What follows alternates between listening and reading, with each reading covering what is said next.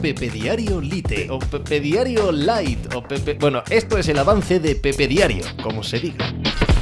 Hola, ¿qué tal? Hoy estamos a miércoles 20 de diciembre del año 2023. Cuento de Navidad en la NBA. Ya Morán, que estaba suspendido por los primeros 25 partidos de la temporada regular porque el año pasado se portó muy mal en redes sociales en relación a las armas y en relación a problemas de violencia fuera de las canchas y lo hizo de manera reincidente, ha vuelto a jugar. Ha vuelto a jugar y la liga lo recibe como suele. A los que son muy buenos, a los que no son tan buenos y están en este tipo de problemas, los olvida rápidamente, les prohíbe estar entre nosotros, pero a los que son muy buenos los acaba perdonando y aquí lo tenemos entre nosotros. Lo que pasa que en esta ocasión, si nos ceñimos al asunto puramente deportivo, ya Morán vuelve a un equipo, los Memphis Grizzlies, que sin su batuta y también sin otros jugadores importantes, como por ejemplo Steve Adams, estaba penando por la parte baja de la clasificación. De hecho, solo ha ganado seis partidos hasta esta madrugada, siete con el de hoy, en toda la temporada regular. Y es un equipo que en los últimos tiempos ha estado no solo en la parte de arriba de la clasificación,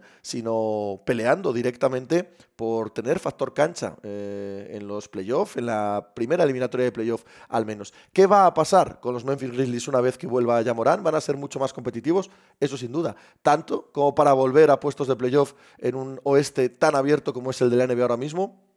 Diría que sí. Pues de eso y del resto de la actualidad del deporte hablamos hoy como cada día en Pepe Diario. Ala, hizo hacer algo por ahí. Estás escuchando Pepe Diario.